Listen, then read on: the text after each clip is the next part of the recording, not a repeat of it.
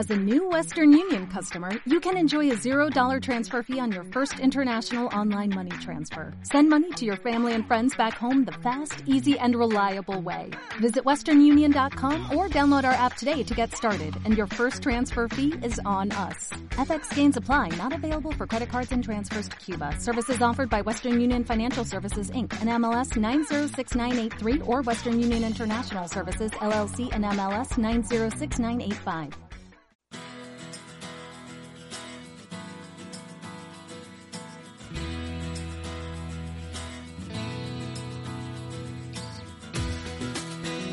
Después del trabajo, After Work, con Eduardo Castillo, Capital Radio.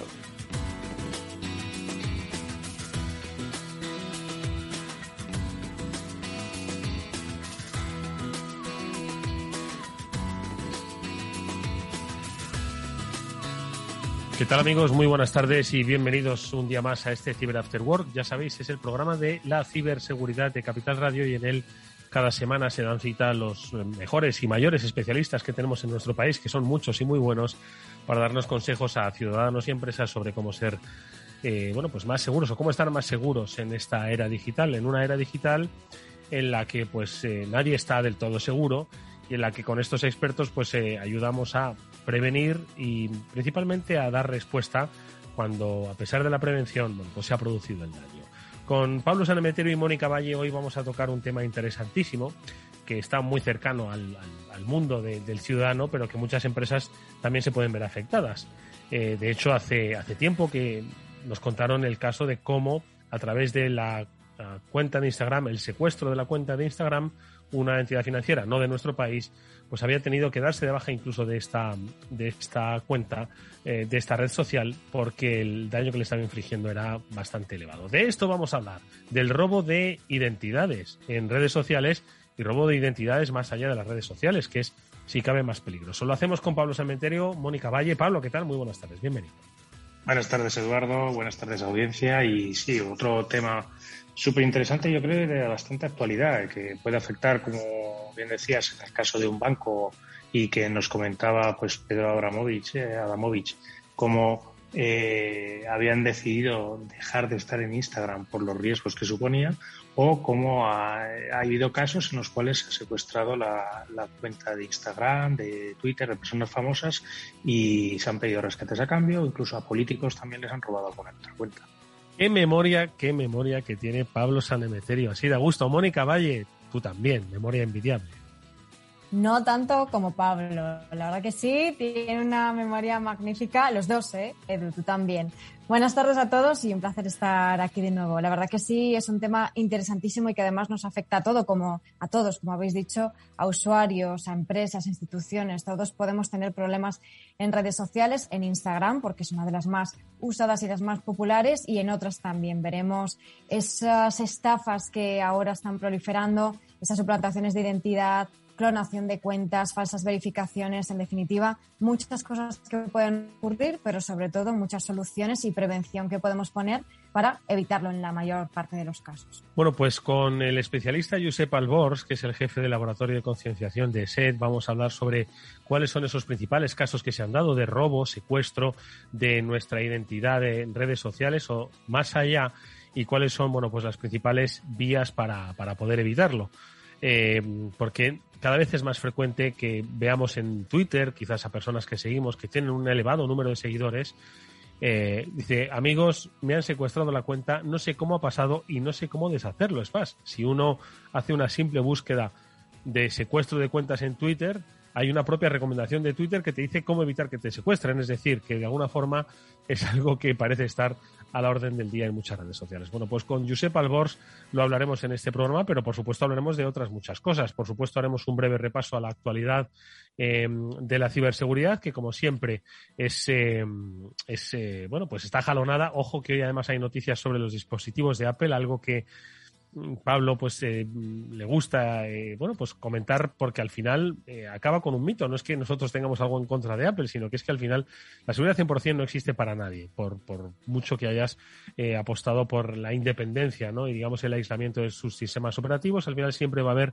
un ciberdelincuente muy listo y con tiempo, pues que va a buscar una vulnerabilidad. De vulnerabilidades, por supuesto, vamos a hablar luego en nuestra píldora SASI con Samuel Bonete, porque nos iremos hasta una nube, la de Azure, y ver cuáles son pues algunos riesgos que en ella se encuentran y que ellos, como especialistas en ofrecer protección para la nube desde la nube, pues han visto en este caso en la, en la llamada Azure, en la nube de Microsoft, y sobre todo, bueno, obviamente no es tanto para decir qué es lo que ocurre, sino para decir cómo se puede evitar hoy que trabajamos todos en la nube. Bueno, pues de todo esto hablaremos. Como decimos hoy, nuestro invitado es Josep Arbor, que es, lo he dicho antes mal, siempre lo digo mal. El día ahora cuando se conecte me dirá, otra vez lo has vuelto a decir mal. Josep es el jefe de investigación y concienciación de ESET aquí en España. Bueno, pues con sus, eh, su experiencia hablaremos sobre cómo, qué es lo que ocurre con, con, el tema del secuestro de, las, de los perfiles en redes sociales y más allá. Venga, dos breves noticias y enseguida saludamos a Samu Bonete, que con su píldora SASI hoy nos va a decir un poco cómo estar más seguros en la nube.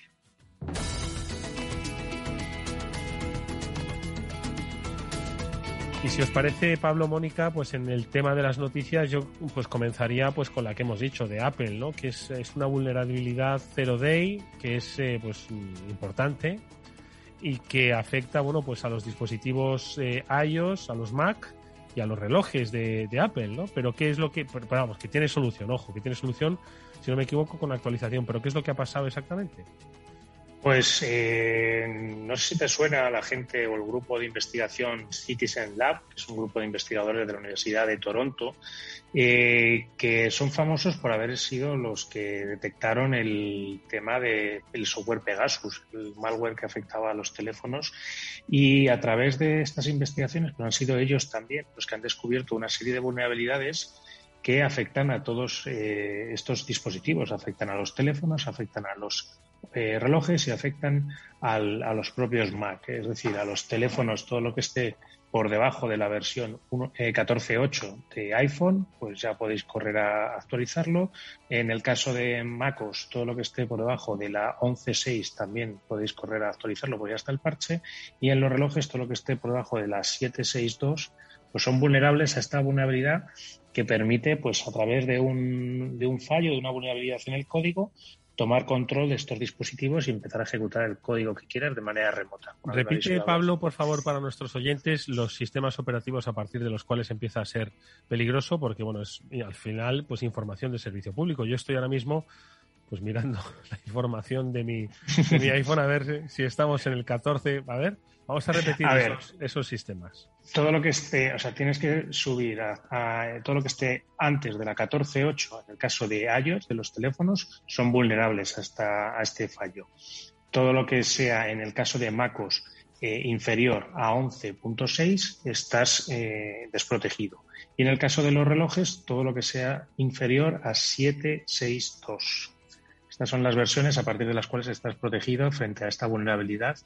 Que, o sea, que pues, todos tenemos que actualizar por encima de esos, de esos límites, ¿no? O a, o a, esas versiones, sí. Todo, todo, lo que sea por debajo de ellas estás, es, estás expuesto a esta vulnerabilidad y, y, puede hacer pues que ejecuten código en tus, en tus dispositivos. Fíjate Tú que lo has actualizado ya, ¿no? Eh, normalmente eh, eh, eh, Apple, estaba pensando en Amazon, Apple suele pues eh, eh, advertirte de las actualizaciones, ¿no? Pues cuando detecta estos fallos de seguridad. Aquí, ¿qué, ¿qué, ha ocurrido? Que han sido más rápidos que Apple, obviamente, y entonces Apple tendrá que ofrecérselo a todos sus usuarios, ¿o cómo? No, estos se habrán puesto en contacto con Apple y Apple ha, ha, sacado los parches que los corrigen y los corrigen en estas versiones que te estaba diciendo. O sea que en cuanto te instale la actualización y estés en esa versión, estás protegido porque han desarrollado el parche que corrige este, este fallo de seguridad, este fallo en la programación, en la programación que hace que un atacante externo pueda ejecutar código en tus equipos. Mónica, ¿qué te parece? ¿Tú también pues es... acabas de mirar ahora mismo en, en, en, qué, en qué sistema estabas o qué? A ver, yo lo tengo, lo tengo actualizado. Vamos para todos los oyentes porque... del Afterword buscando aquí, en datos generales, madre mía.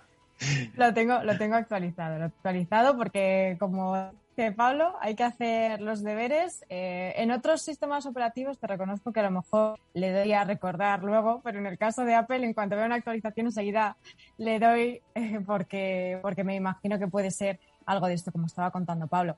Esta, este es un caso pues muy llamativo precisamente porque, como bien decía, se trata de, de un zero day que, para recordar a los oyentes, este es un tipo de vulnerabilidad muy crítica, muy peligrosa porque eh, son eh, recién se acaban de descubrir y hasta que no tienen el parche son verdaderamente peligrosas, ¿no? Pueden provocar todo tipo de problemas como era este, este caso, ¿no? que permitía ejecución de código en el, en el dispositivo afectado. Así que importantísimo que vayamos a actualizar, que vamos a posponer ni a eh, instalarlo esta noche ni nada. Ahora mismo es el mejor momento. Pues venga, ahora mismo vamos a actualizar ese sistema operativo y mm, por otro lado, pues eh, vamos a ver aquellos que utilicen eh, una eh, un router de, Virgin, bueno, pues que sepan que pueden estar exponiendo, pues eh, especialmente si trabajan con VPN, pues pueden estar exponiendo un poco la, información. En este caso, Pablo, mm, ¿qué es lo que ha ocurrido con estos routers? ¿Por qué, por qué estamos hablando de esta vulnerabilidad? Bueno, pues en este caso ha sido el equipo de seguridad FIDUS el que ha revelado una vulnerabilidad en los routers que son ARSYS TG2492, que son utilizados por varias compañías, entre ellas Virgin Media. Y lo que se ha descubierto es que hay un fallo en el cual, pues, eh, mediante una serie de peticiones que se lanza al, router, se puede obtener información que, hay interna, ¿vale? Del, equipo. En este caso, pues, eh, que, habría que actualizar el firmware del router normalmente pues casi todos los usuarios no estamos actualizando, no suelen actualizar el firmware o el, software del, router o eh, proteger para que evitar que se pueda contactar con el router desde fuera de casa, para que solo se pueda conectar desde casa. Eh, el sitio web de, ha, de Fidus ha, publicado un vídeo de cómo hacen esta explotación sobre los routers. Moni.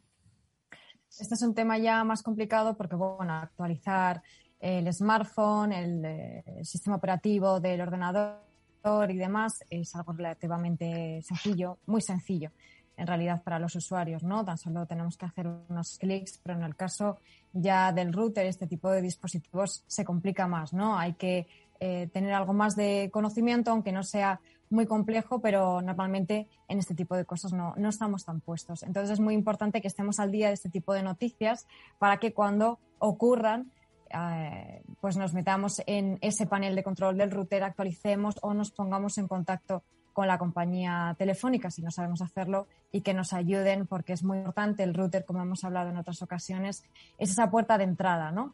A nuestras casas, a nuestros eh, negocios y también hay que mantenerlo seguro para que nos proteja el resto de conexiones.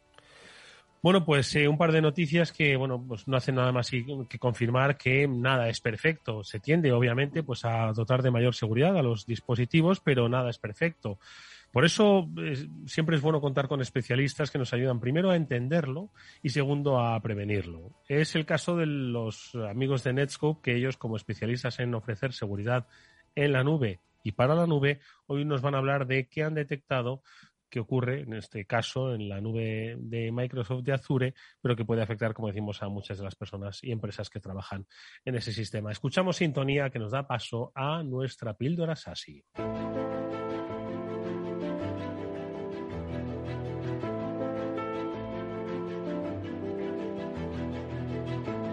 Y como veis, pues todo prácticamente ocurre en la nube.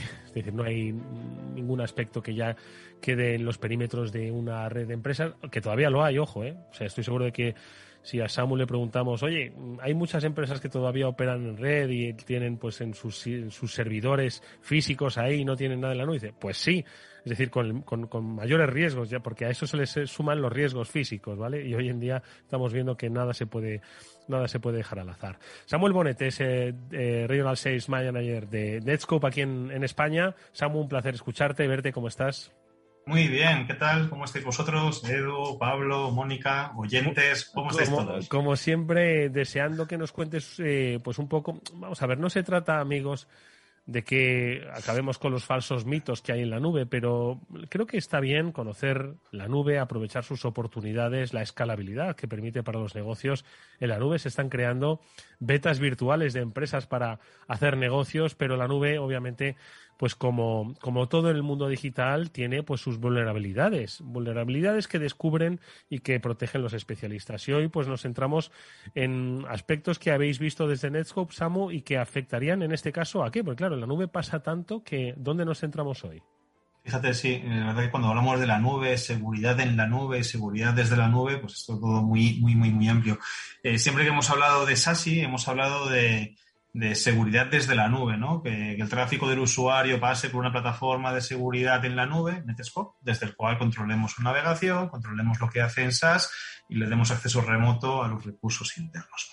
Pero en este caso, pese a ser la píldora SASI, no, no vamos a hablar tanto de SASI, sino que vamos a hablar de un problema de seguridad en la nube. Fijaros, el desde por el en ya no es seguridad desde la nube, sino un problema de seguridad en, la, propia nube. ¿En qué nube? Pues en este caso ha sido Microsoft Azure. Microsoft Azure ha publicado cuatro vulnerabilidades críticas de riesgo súper, súper, súper elevado la semana pasada y la verdad que todo el mundo está dando vueltas y hablando de ellas porque han dejado expuestos y han dejado en grave peligro miles de buckets o miles, no de buckets, sino miles de instancias dentro de Azure y, cientos de miles de sistemas que están corriendo dentro de Azure. ¿En qué consiste esta, estas vulnerabilidades y, y, con qué están relacionadas? Bueno, pues al parecer cuando tú despliegas un sistema basado en Linux dentro de tu instancia de Azure, dentro de tu cloud de Azure, Microsoft introducía dentro de tu máquina virtual basada en Linux un componente de software que hacía que funcionasen ciertos servicios de Azure, como la sincronización de configuraciones, la gestión de las máquinas, el poder ver qué servicios consumías y demás. Ese, ese componente de software que instalaba que lo hacía de forma transparente para el usuario y de forma oculta para el usuario. O sea, cualquiera que desplegase una máquina virtual de Linux, sin querer desplegar ese componente de software, se le estaba instalando por parte de Azure ese componente de software en la máquina virtual, se llama OMI, Open Management Infrastructure, y permite hacer eso que decíamos, automatizar ciertas tareas dentro de Azure. ¿Cuál ha sido el problema? Pues el problema ha sido que se han encontrado cuatro vulnerabilidades críticas que permiten, atención, que esto es brutal, la ejecución de comandos de forma remota sobre esas máquinas virtuales sin necesidad de que el usuario se autentique. Simplemente lanzando un paquete puedes lanzar una orden contra esa máquina virtual y ejecutar, y ejecutar comandos. Eh, claro, es tan, tan grave el asunto que pues, la, la, comunidad de seguridad ha denominado esta vulnerabilidad o este problema oh my god, como en inglés, ¿no? Porque era OMI, pues esto es OMI de Open Management Infrastructure. Correcto, Open Management Infrastructure, pues ahora es, oh my god, ¿cómo puede ser que tengamos miles o cientos de miles de máquinas virtuales sobre las que podemos ejecutar código remoto simplemente lanzando un paquete? el problema se agrava todavía más para aquellas empresas o aquellos administradores que tengan servicios de Linux abiertos hacia afuera. Es decir, una máquina virtual de Linux corriendo en Azure, pero que sea accesible desde Internet. Porque claro, ya la vulnerabilidad puede ser explotada por cualquier atacante o cualquier ciberdelincuente que desde Internet lance un paquete, simplemente un paquete con el comando que quiere ejecutar contra tu máquina virtual que está corriendo dentro de Azure. Eh, o sea, está, está corriendo como la pólvora, Microsoft está eh, diciendo a los eh, usuarios que parcheen y las organizaciones están intentando parchear pues, a marchas aceleradas este componente OMI, que insisto, se instalaba de forma oculta en cualquier despliegue de máquinas virtuales basadas en Linux producidas en Azure. ¿Qué te parece, Pablo? Eh, la gravedad. Es que muchas veces, a mí me gustaría que hicieses un par de reflexiones ¿no? sobre la gravedad de algunas vulnerabilidades que se detectan y que mm, forman un poco parte del día a día. Es decir, que hay veces que bueno se ha detectado tal vulnerabilidad, pero que cuando se crearon estas herramientas, mm, pues para crear máquinas virtuales, eh, se hicieron pues con la idea de tener una mayor eficacia, un mayor rendimiento, es decir, sacarle el mayor provecho. Y al final muchas veces nos encontramos que detrás de todo ello pues hay un riesgo gravísimo para una red y por tanto para una compañía que tenga todos sus datos en, en, en la nube, en este caso, y que opere, bueno, pues eh, de una manera activa, ¿no? Entonces, ¿cuál es un poco tu reflexión? Te lo, te lo pregunto, Pablo, luego a Samu, sobre, sobre este tipo de circunstancias, ¿no? Que no es que se hayan hecho mal las cosas, sino que las cosas son así muchas veces, ¿no? No, las cosas no se han hecho mal. Simplemente es que en determinados siempre hemos hablado de que eh, a mayor digitalización, mayor tienen que ser las medidas de seguridad, principalmente por este escenario en el que estamos viendo. Cuantas más máquinas tú vas llevando a la nube, eh, más máquinas tienes expuestas y una vulnerabilidad como esta, que además es curiosamente, no, es, no voy a decir que sea trivial, pero es bastante sencilla de explotar.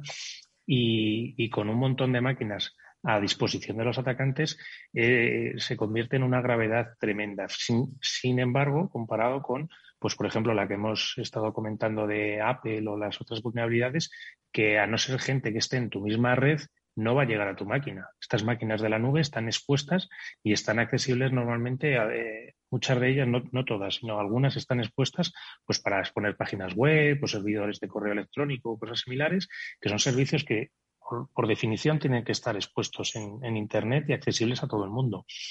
Y luego, a través de esos puntos, se puede llegar a acceder a otras áreas que, aunque estén en la nube, no estén tan expuestas.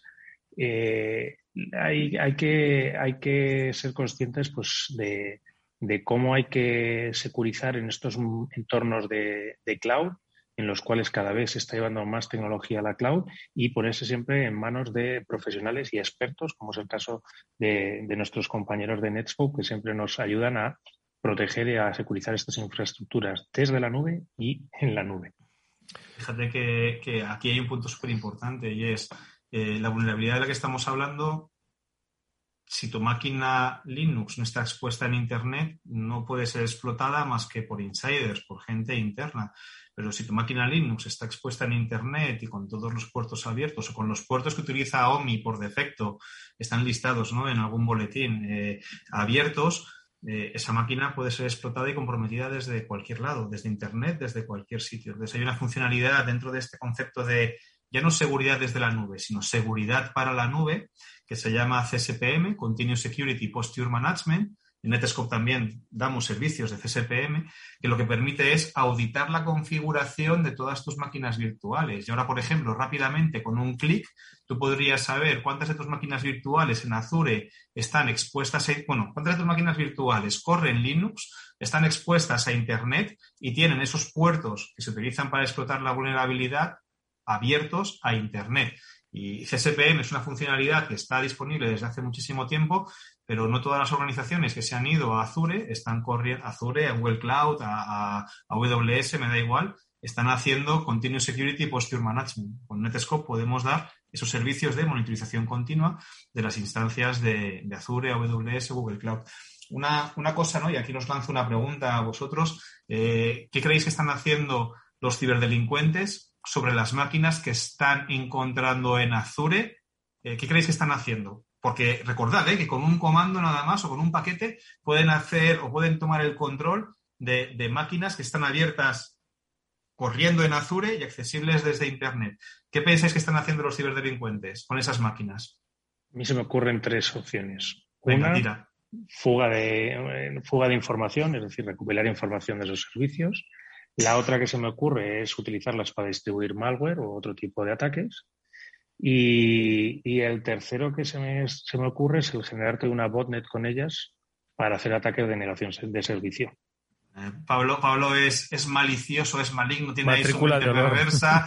Eh, algunas sí que son, sí que son, o coinciden, ¿no? Con lo que estamos viendo nosotros, que muchos atacantes están filtrando información y cifrando datos para cobrar, para cobrar rescates, ¿no?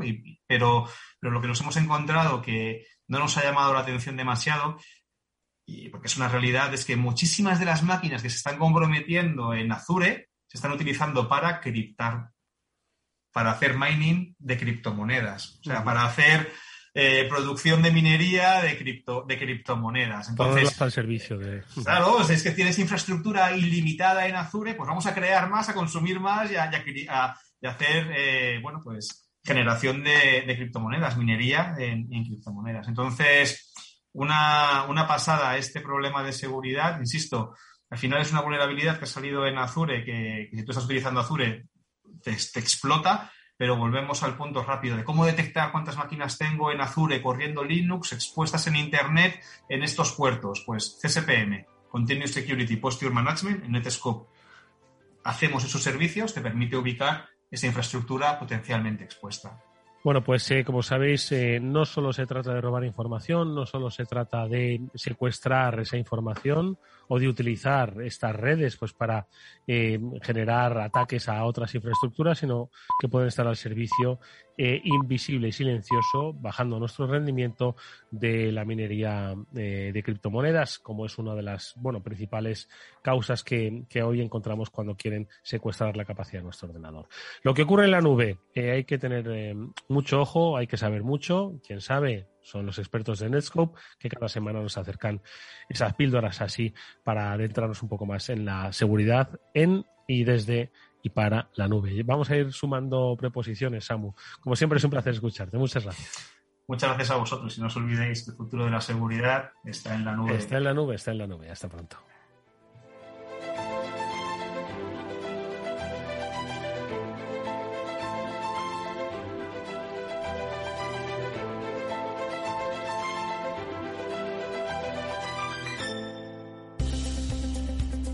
Si inviertes en bolsa, esto te va a interesar. XTB tiene la mejor tarifa para comprar y vender acciones y ETFs cero comisiones hasta 100.000 euros de nominal. Si inviertes en bolsa o quieres empezar, más sencillo imposible, entras en xtb.es, abres una cuenta online y en menos de 15 minutos compras y vendes acciones con cero comisiones. La atención al cliente es en castellano y está disponible las 24 horas al día.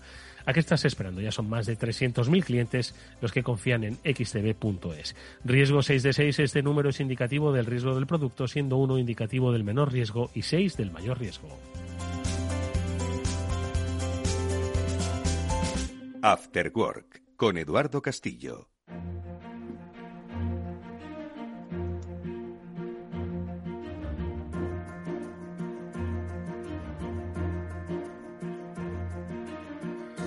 Bueno, pues Josep Albors es director de investigación y concienciación de ESET España. Con él nos gusta hablar con cierta frecuencia en este programa de muchos temas vinculados al mundo de la empresa, vinculados al mundo más tecnológico, más técnico y hoy nos vamos a acercar quizás a un híbrido porque yo creo que afecta a todo el mundo por igual, pero es algo que el ciudadano lo ve eh, como más, eh, más posible que le ocurre. Mm, al final, pues si habéis estado escuchando, pues cuáles son esos riesgos que nos encontramos en la nube, aunque os puede afectar como miembros de una empresa, quizás es a vuestros responsables técnicos los que debería interesarles cuál es la protección que se hace cuando trabajéis en entornos cloud. Vosotros soléis trabajar de una manera muy cómoda, vuestros técnicos eh, están detrás vigilando que no os pase nada. Josep, ¿qué tal? Muy buenas tardes, bienvenido. Hola, muy buenas tardes, encantado de estar aquí otra vez. Hace tiempo que quería veros otra vez las caras. Es un placer escucharte y verte y sobre todo que hoy te acerques a este Cyber After Work para hablarnos de algo que, ojo, no es nuevo, ¿eh?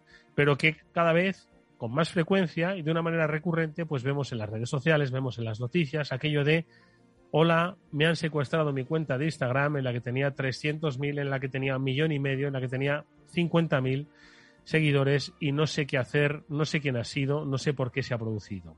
Lo mismo ocurre en Twitter, lo mismo ocurre en otras redes sociales y esto al final, Josep, no deja de ser, entre comillas, una red social, pero una red social donde hay parte de nuestro trabajo, donde hay parte de nuestra vida y que forma parte de esa identidad digital que tanto tememos que acabe siendo suplantada, ¿no? En esa dirección hacia la protección de la identidad. El problema, según tu, tu, valoración o, digamos, tu escala de Richard de, de, los problemas de, la web, eh, ¿dónde situarías el secuestro de, las identidades de las redes sociales, Josep? Bueno, ahí depende del uso que se, que se haga de ellas. Si es algo, digamos, eh, personal, que solo tenía lo que son tus conocidos y tus amigos, pues puede que el impacto no sea muy grave. Pero si te dedicas a eso, que tienes muchos seguidores, que tu negocio principal va de precisamente promocionarte a ti o a tus productos o servicios a través de una red social, pues el impacto puede ser muy grande. Em, vamos a ver. Em, se producen muchos casos de estos. Yo al final no dejo de comentar lo que veo pues en, las redes a las que sigo y a otros que siguen, a otras redes que siguen y que al final pues acaban denunciándolo y haciéndolo público. Esto es muy frecuente, Josep.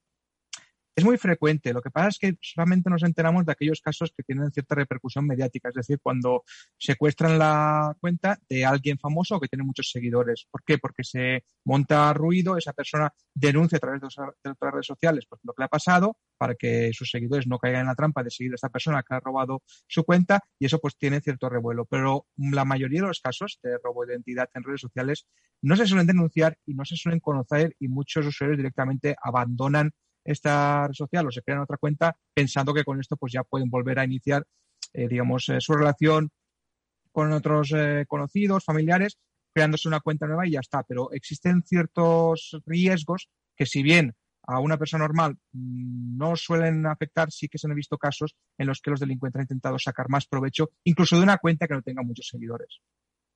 A ver, Pablo, Moni, cuestiones que os eh, suscitan el tema del secuestro de, identidades eh, en redes sociales. Mm, bueno, en primer lugar, oye, Josep, gracias por acompañarnos un, programa más aquí con, nosotros y, aportándonos tu visión experta sobre, sobre un tema de, que yo creo que a nuestros oyentes les puede afectar bastante. Eh, como bien dice Josep, yo creo que depende mucho el impacto de a quién se produzca. O sea, si son personas particulares a las cuales pues eh, no hacen un uso, digamos, profesional o un uso muy activo de esas redes, pues va a ser complicado que, digamos, que les, eh, más allá del trastorno lógico o inicial que, te pueda producir, pues que no te crees, como bien dice Josep, otra cuenta, contactas con la gente que te sigue y le digo, oye, me han robado la cuenta, ahora en lugar de Pablo me llamo Pablo Dus. y seguirme aquí.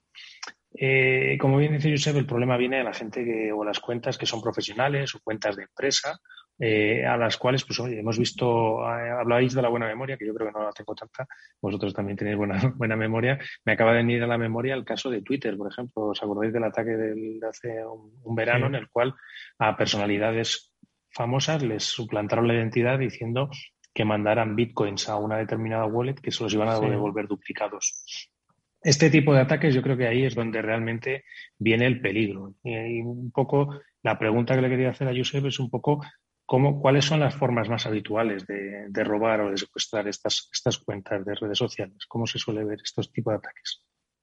Pues hay una que no por clásica o básica deja de tener éxito y es el clásico phishing en el cual el atacante se hace pasar o bien por Instagram o incluso recientemente estamos viendo cómo están eh, enviando digamos eh, requerimientos o amenazando de que se han infringido los derechos de autor en las publicaciones de estas personas y que para poder eh, digamos en este caso, evitar una multa, se tiene que rellenar un formulario con los datos, pues los típicos, el nombre del propietario de la cuenta, sus datos de contacto, su usuario, su contraseña, y ahí es donde viene la trampa.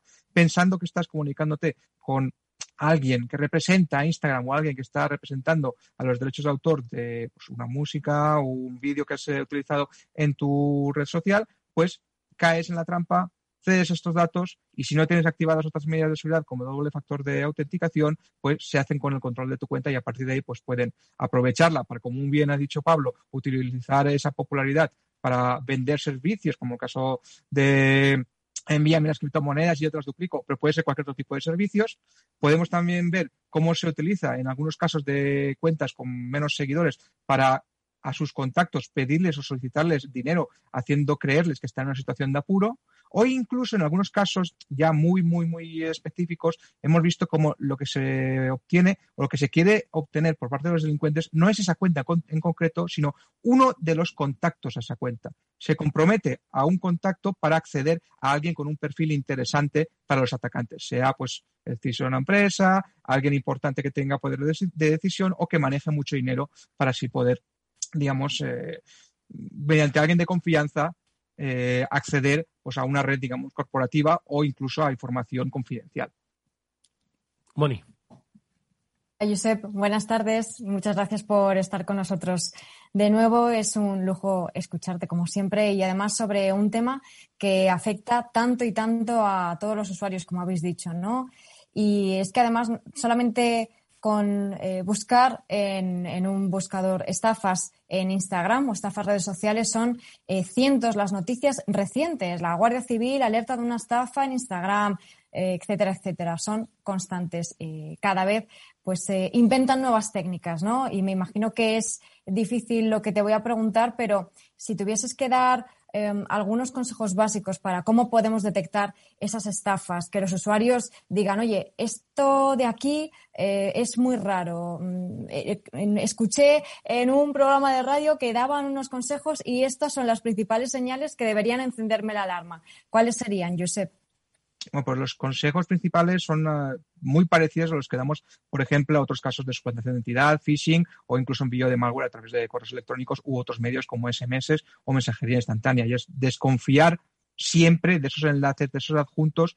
Y si, por ejemplo, está intentando suplantar a Instagram y vemos que está el correo o el mensaje bastante bien realizado, por mucho que la apariencia parezca correcta, y de hecho esto es algo que estamos viendo que se está elaborando cada vez mejor, ya esa excusa de que es que estos correos están mal redactados, con falta de ortografía, eso los delincuentes se van enseñando y van perfeccionándolo, por lo mejor es no pulsar sobre el enlace, no descargar el archivo y acudir a la web oficial del servicio que queramos comprobar si hay algún problema con nuestra cuenta. Ahí hay herramientas que nos pueden ayudar para comprobar si hay algún problema con la misma. De hecho, es posible que nada más entrar se nos avise y así nos evitamos pulsar sobre un enlace que posiblemente haya sido preparado por un atacante para derivarnos a un formulario o a la descarga de un archivo con el cual pues, comprometer nuestra cuenta u obtener información privada desde nuestro equipo. De todas formas, Josep, ahí bastante, tienes bastante bien identificados, bueno, pues cuáles son los, eh, las principales, eh, diría yo, eh, estafas más comunes en, en, Instagram que nos podemos encontrar. No sé si son similares a las de Twitter, pero hemos hablado de, de la suplantación de identidad, ¿no? Pero, pero si no me equivoco, tú has identificado cinco, cinco mm, estafas, ¿no? Más, más habituales. Te pediría, por favor, a modo de servicio público, ¿no? Que nos hablases de ellas, sobre todo cómo prevenirlas, ¿no? Porque al final Instagram, bueno, pues lo tiene pues muchos millones de usuarios y en ellas pues cuelgan información, como decimos, pues de carácter privado, ¿no? También ahí habría que hacer una reflexión, ojo, ¿eh? antes de que nos digas sobre qué colgamos, por qué lo colgamos, ¿no? Es decir, contar nuestras vacaciones eh, y por qué las contamos, ¿no? Es, es, curioso, ¿no? Pero eso, bueno, es otro programa que tendría que ver con la ética y con, la, con el pensamiento moderno. A ver, Josep, eh, estafas más frecuentes en Instagram. Bueno, una ya la hemos dicho, que es la suplantación de la propia red social. Luego vendría, pues, eh, lo que son las cuentas clonadas, es decir, alguien que se crea una cuenta para suplantar a una empresa, entidad, organización o persona famosa, con lo cual conseguir que alguien pues, que busque a esa cuenta oficial, pues en vez de conseguir a la oficial, siga a la falsa. Y entonces esta cuenta falsa, cuando consigue cierto número de seguidores, pues puede proponer pues, que se descarguen desde un enlace archivos o accedan a ofertas supuestamente exclusivas solamente para sus seguidores, que al final son estafas, o cualquier tipo de engaño que los delincuentes Pero, Josep, yo, por ejemplo, en Instagram puedo crearme una cuenta que sea Josep Albors y ponerme que soy el director del, de investigación de, y de concienciación. O sea, ¿lo podría hacer? ¿Con tu puedes intentarlo, puedes intentarlo, mi foto pública, como la mayoría de muchos de nosotros, puedes intentarlo, pero claro, eso puede que salte alguna alarma o yo mismo con los rastreos que hago periódicamente de identidad puedo averiguar. No se me ocurriría suplantar al gran Josep, ¿eh? pero al final quiero decir que al final cualquier empresa de aquí, de, de, nuestra casa, nuestro barrio, podría ser perfectamente suplantada. Aquí, Eduardo, hay que tener en cuenta que todos tenemos puntos débiles, todos somos humanos y eh, todos, nos, todos nos pueden pillar eh, en un momento de distracción. Con lo cual, eso es algo que nunca podemos asegurar que nunca vamos a caer en una trampa y ahí me incluyo yo el primero. Pero sí que es verdad que con ciertos hábitos y ciertas, digamos, medidas de seguridad, vigilando, monitorizando la actividad, no solamente en redes sociales, sino buscando, pues, eh, tu nombre en Google, ver si hay alguien que se haya creado, por ejemplo, un blog en tu nombre o algo similar, pues te sirve para ver qué estás eh, o qué están diciendo de ti o si hay alguna persona que está intentando suplantarte la identidad.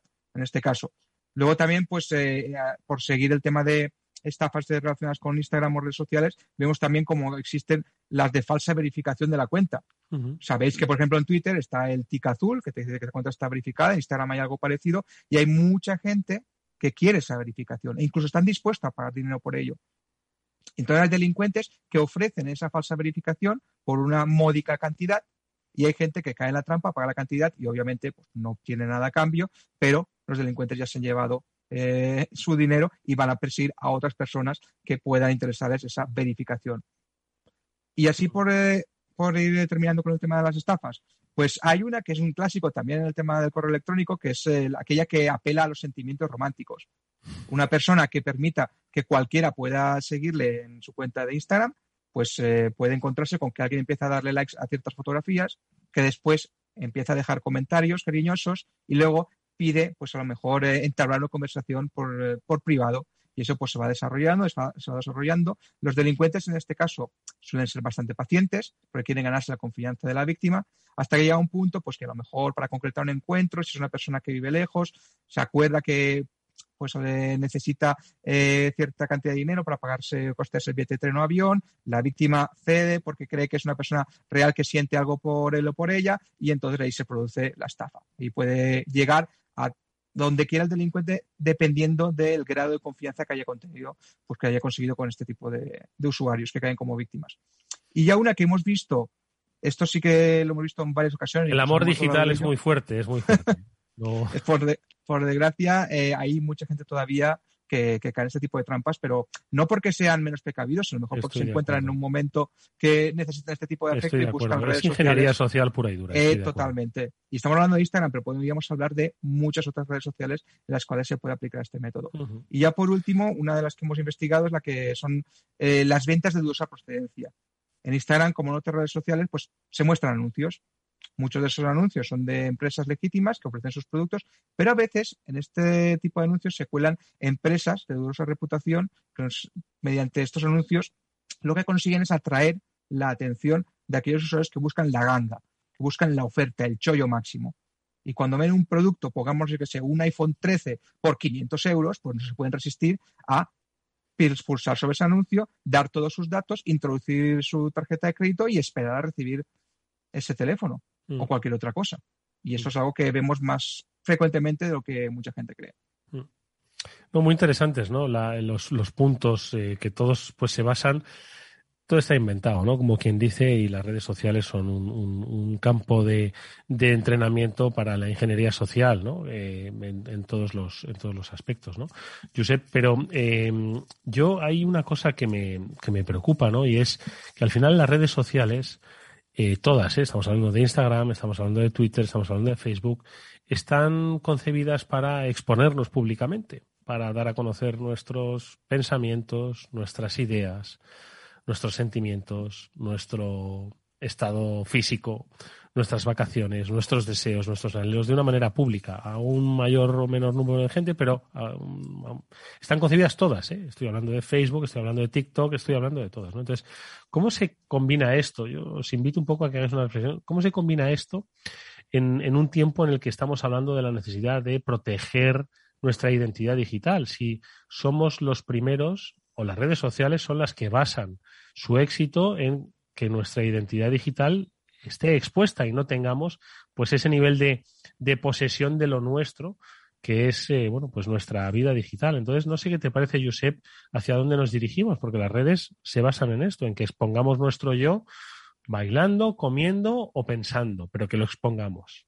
Bueno, pues esto es tan sencillo como elegir muy sabiamente qué es lo que quieres exponer. Tú has hablado de proteger nuestra identidad digital, es algo básico que tenemos que hacer, pero es que también hay que construir nuestra reputación digital. Actualmente, cuando alguien va a buscar una oferta de trabajo, cuando alguien conoce a otra persona, cuando alguien es candidato, por ejemplo, a presidir una asociación, pues no es extraño que otras personas busquen información acerca de esa persona. Y eso es tu huella digital, tu identidad digital. Y si la has sabido construir a lo largo de los años, te va a beneficiar. El problema es cuando no te has preocupado en mmm, digamos, eh, discriminar qué tipo de publicaciones quieres subir y cuáles son mejores para guardarte a ti mismo o en tu ámbito más privado. Y eso es cuando la gente se cree que las redes sociales, pues o piensan que son como un vertedero de ideas, que yo suelto cualquier cosa y ahí está lo soltado. Y eso queda ahí registrado y te va a perseguir el resto de tu vida, sea para bien o sea para mal. Eso es algo que, a pesar de que llevamos muchos años hablando de este tipo de publicaciones, de la privacidad, de cómo nos afecta en la vida real, la mayoría de la gente no tiene asumido hasta que se encuentra con un problema. ¿Cómo lo veis, Moni? Totalmente de acuerdo. Y además es que eh, no nos damos cuenta de que incluso aunque borremos esa información, sigue estando ahí, alguien ha podido hacer una captura de pantalla. Hay que pensarlo dos veces antes de publicar algo. Eh, no se trata de autocensurarse, ni mucho menos, pero sí de tener en cuenta que por el, la propia forma en la que se han desarrollado y están diseñadas las redes sociales, eh, nosotros tendemos precisamente a eso, a estar muchas más horas, y no digo minutos, horas de las que deberíamos, porque están diseñadas para que estemos ahí horas y horas. Están diseñadas para que publiquemos más de lo que deberíamos, para que eh, demos like, para que Em, estamos interactuando, ¿no? Y todo eso tiene muchísimas ventajas, como sabemos, y lo hemos vivido, de hecho, los últimos años, esas ventajas que tienen las redes sociales nos han permitido comunicarnos, estar al día con otras personas que no podíamos ver, y las ventajas y los beneficios son innegables, ¿no? Pero hay que tener en cuenta esos riesgos que tienen, tanto los propios riesgos que nos estaba comentando Josep, todas las estafas, que son muchísimas y cada vez más, como esos riesgos ya inherentes a nuestra privacidad, a nuestra identidad digital, que eh, queramos o no, la tenemos y hay que cuidarla y hay que cuidarla pues pensando dos veces qué es lo que publicamos y lo que no publicamos, porque todo dice mucho de nosotros y al final en un tiempo puede pasarnos facturas si no hemos sido cuidadosos. Pablo. Y además, como bien decía Mónica, si no tenemos esa identidad digital y no la cuidamos nosotros, igual alguien se encarga de cuidarla por ti. Entonces, es importante estar atento y, y cuidar esta identidad digital. Me ha gustado mucho el comentario que hacía Josep Albor de cómo para evitar esas suplantaciones o esos robos de, identidades en, redes sociales, es muy importante activar los segundos factores de autenticación, muchas veces son un poco pesados, es una segunda validación más que tienes que hacer para la hora de entrar en una plataforma, pero te garantiza que en caso de pérdida de la contraseña, tú continúes eh, pudiendo recuperar el control, aunque pierda la contraseña, no van a poder acceder sin esa segunda parte de la, autenticación. Y, me hace gracia también otra, otra cosa que, curiosamente, es como que los temas físicos la gente los, los tiende a entender mejor. Quizás también, pues, pues son, la, tecnología lleva con nosotros muchos menos años que los temas, los temas físicos.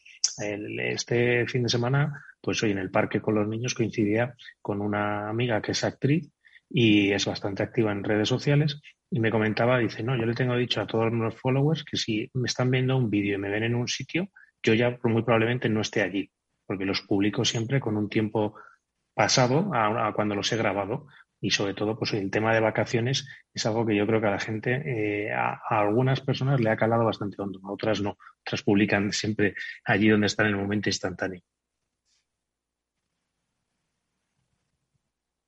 Perdón, de todas formas, eh, Josep, eh, las redes sociales, eh, lo, que, lo que no es, lo que es muy vulnerable es el ser humano, ¿no? lo has explicado perfectamente, pues el ego, la necesidad de ser querido, la ingenuidad frente a las tecnologías, no, pues es, son las principales razones ¿no? que pueden hacer que mm, suframos un, un, incidente de este tipo de los que estábamos hablando con nuestras redes sociales. De todas formas, las plataformas eh, ¿Te consta que toman medidas de seguridad, primero para educar en, cultura digital a sus usuarios y segundo, pues para evitar que mm, puedan eh, mm, clonarse cuentas, que puedan secuestrarse cuentas? Eh, ¿Ponen facilidades para aumentar la seguridad de sus usuarios? Pues durante todos estos años desde que se instauraron las redes sociales han ido mejorando tanto lo que son, eh, por ejemplo, páginas de ayuda para explicar cómo configurar tema de privacidad, de seguridad, incluso cómo denunciar una suplantación, incluso ofreciendo consejos para eh, evitar caer en estas trampas. Pero mm, a mi modo de ver, creo que falta eh, una forma adecuada de comunicar que esos recursos están disponibles y facilitar sobre todo el tema de denuncias. Porque me he encontrado no hace muchos meses a amigos y compañeros en Facebook creo que fue, que hubo una oleada masiva de robo de, eh, de cuentas, de, hecho, de cuentas profesionales, porque estas personas eran artistas, artistas digitales, y iban a por ellos. Y sabían perfectamente quién les había robado la cuenta porque aparecía la persona que le había suplantado esa cuenta de artista, esa cuenta profesional, pero denunciando por Facebook, incluso yo estuve ayudándoles, eh, digamos que el contacto no era sencillo, no era fácil. Eh, eso se tenía que facilitar. Pues sabemos que las redes sociales cuentan con herramientas para averiguar si esa persona es o ha sido propietaria de una cuenta, pero a la hora de facilitarle, recuperarla, la cosa se complica. Y eso es algo que creo que tienen como asignatura pendiente. Hmm. Sí, poco menos que como reclamarle a, a Ryanair, Pablo. Perdón, que ahora soy yo el que me dejo el micro, que desde luego es poco menos como que reclamarlo. La verdad es que muchas veces se vuelve un camino tortuoso recuperar la propia cuenta que, que era tuya, incluso eh, que no haya sido objeto también, entre comillas, de vandalismo digital, es decir, que no hayan cogido y hayan borrado todas las fotos que tengas ahí, no hayan borrado todos los tweets, eh, no, no, se hayan puesto a hacer el gamberro, a meterse con otras personas, a amenazar a, otras entidades. Y al final esa, ese secuestro de, tu identidad te repercute en, en, uno, en volver a subir todos esos contenidos que haya podido borrar en el momento que la recuperas o incluso en, haber sido, sufrido un daño de, imagen. Pero desde luego coincido con, con Josep en que este tipo de, mecanismos deberían ser más, más ágiles e incluso yo iría un poco más allá. Normalmente las redes sociales suelen tener mecanismos de copias de seguridad, etcétera, etcétera, para proteger precisamente que no se pierdan todo ese histórico tuyo. Deberían brindarte la opción de si te han secuestrado la cuenta o te la han robado, poder restaurártela o poder llegarte a, restaurar de forma fácil. Hmm. Bueno, pues em, eh, una última cosa que le pedimos a Josep muy rápida. Venga, aquellos que tienen Twitter, Instagram o Facebook, ¿vale? O TikTok o, bueno, otras tantas. Ya me, dejo unas cuantas, pero vamos, esas principales, ¿no? No, no, no somos centennials, ¿de acuerdo? A ver, ¿qué debemos comprobar ahora mismo? empezamos el programa diciendo que tienen que descargarse la 14.8 si tienen un iPhone. Eh, digamos, la, última, la última versión. Eh, con respecto a Instagram, ¿qué hacemos? ¿Qué, tenemos que comprobar ahora mismo? ¿Dónde vamos? A configuración y qué hacemos. Ahí hay que, dos apartados claves que son el de seguridad y el de privacidad. Y como nunca me cansaré de repetir y he recordado muy bien, eh, Pablo, el tema del doble factor de autenticación salva muchas veces a un usuario de perderse el control de su cuenta y no solamente de cuentas de redes sociales, sino de otras cuentas más importantes. Pues hay revisar con quién compartimos información, quién tiene acceso a ver nuestras publicaciones, quién puede comentar y aparte de ahí, a nivel de seguridad, revisar la contraseña, si la tenemos por mucho tiempo sin cambiar, modificarla, pero es más importante casi eh, el tema del doble factor de autenticación. Es algo que es sencillo, que con el móvil al lado se hace la verificación en cinco segundos y que nos puede ahorrar muchos problemas. Moni, venga, un último comentario, un minuto.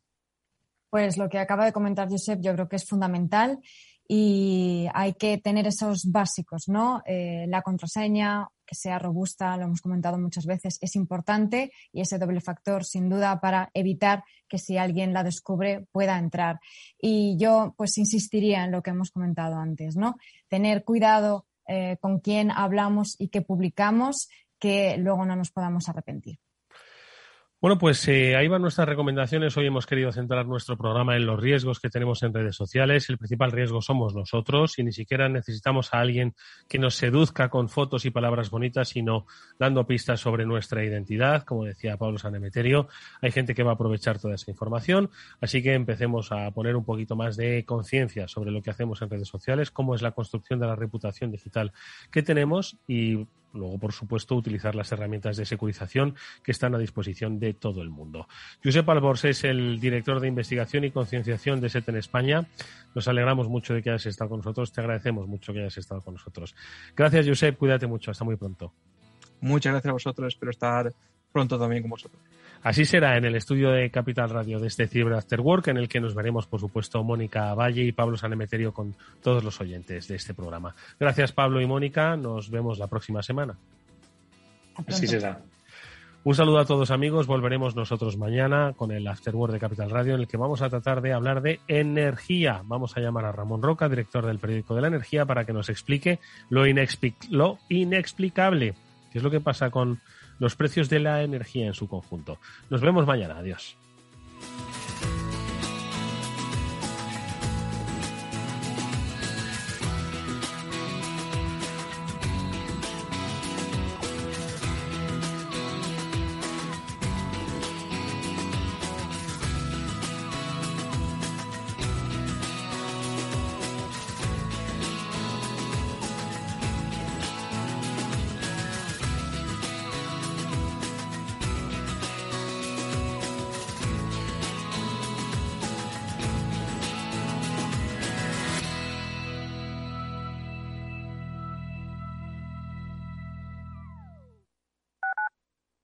Capital Radio Madrid 105.7 Gráficas Naciones. Más de 50 años de experiencia en el sector de las artes gráficas. Apostamos por la última tecnología tanto en impresión offset como en digital y gran formato. Realizamos todo tipo de impresión. Tarjetas de visita, folletos, libros, vinilos, decoración y montaje de stands. Más información en el 91 629 2145 o en gráficasnaciones.es. Si te gusta el pádel, en Capital Radio tenemos tu espacio. Todos los martes a las 22 horas saltamos a la pista para contarte la actualidad del World Padel Tour, los torneos amateur, las novedades de las marcas y toda la actualidad relacionada con el segundo deporte más practicado de España. Esto es Padel, los martes a las 10 de la noche en Capital Radio.